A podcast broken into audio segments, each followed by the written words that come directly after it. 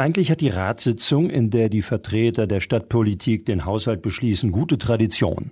Meist ist es die letzte Sitzung des Jahres und nachdem der Finanzplan für das kommende Jahr abgesegnet ist, geht man noch zusammen ins Lokal seiner Wahl. In Bad Pyrmont war in dieser Woche aber niemandem nach Feiern zumute, denn für 2024 muss die Stadt wohl mit knapp fünf Millionen Euro Verlust planen. Dass das so kommt, liegt an der schlechten finanziellen Lage der Stadt.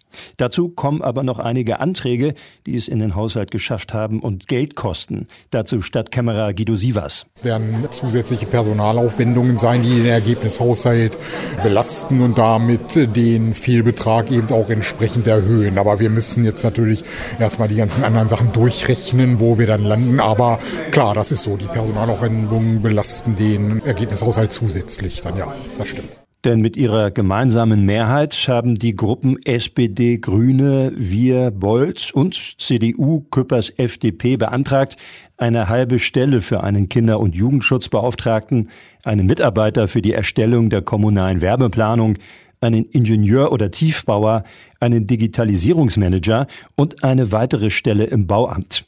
Nur die sieben Vertreter der Ratsgruppe Intakt Leinhard Ulrich Rausch sowie die beiden AfD-Abgeordneten stimmten jeweils dagegen. Damit wachsen die Personalkosten für die Stadt. Wie blickt Kamera Guido Sievers auf das anstehende Jahr? Ich sag mal, klar hätte ich mich gefreut, wenn wir den Fehlbetrag, ohne dass ich den jetzt schon konkret nennen kann, wie er sich jetzt entwickelt hat aus den äh, Beschlusslagen, Klar hätte ich mich gefreut oder hätte ich gehofft, dass das noch deutlicher nach unten geht, sicherlich. Aber andererseits muss ich auch den politischen Willen, die politischen Mehrheiten akzeptieren. Und es gibt ja durchaus gute Gründe, die heute auch genannt worden sind, bestimmte Sachen eben im Haushalt zu belassen oder so zu regeln, wie sie zu regeln sind, um eben hier auch eine gewisse Lebensqualität zu erhalten. Das muss man natürlich akzeptieren. Gut 100.000 Euro werden aber doch eingespart. Die drei großen Ratsgruppen hatten jeweils beantragt, dass die Stadt 45.000 Euro streicht, mit denen eigentlich Mobiliar für den Stadtraum gekauft werden sollte. Und einem Antrag der Gruppe Intakt Leinhard Ulrich Rausch, mit dem 60.000 Euro für Fahrradboxen gestrichen werden sollen, stimmte ebenfalls eine Mehrheit zu.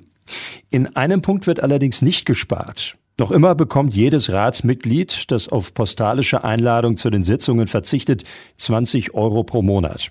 Diese 20 Euro galten mal als Online-Anreiz, aber heute braucht es keinen Anreiz mehr, denn die Stadt lädt nur noch online ein.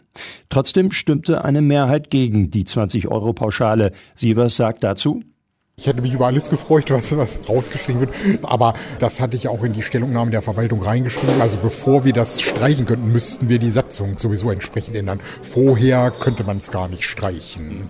Aber klar, wenn, wenn man das einsparen würde, natürlich hätte es mich gefreut. Oder würde es mich freuen, ja. Die Satzung hätte der Rat allerdings ändern können. Das Geld könnte also durchaus eingespart werden, ist aber erst einmal nicht passiert.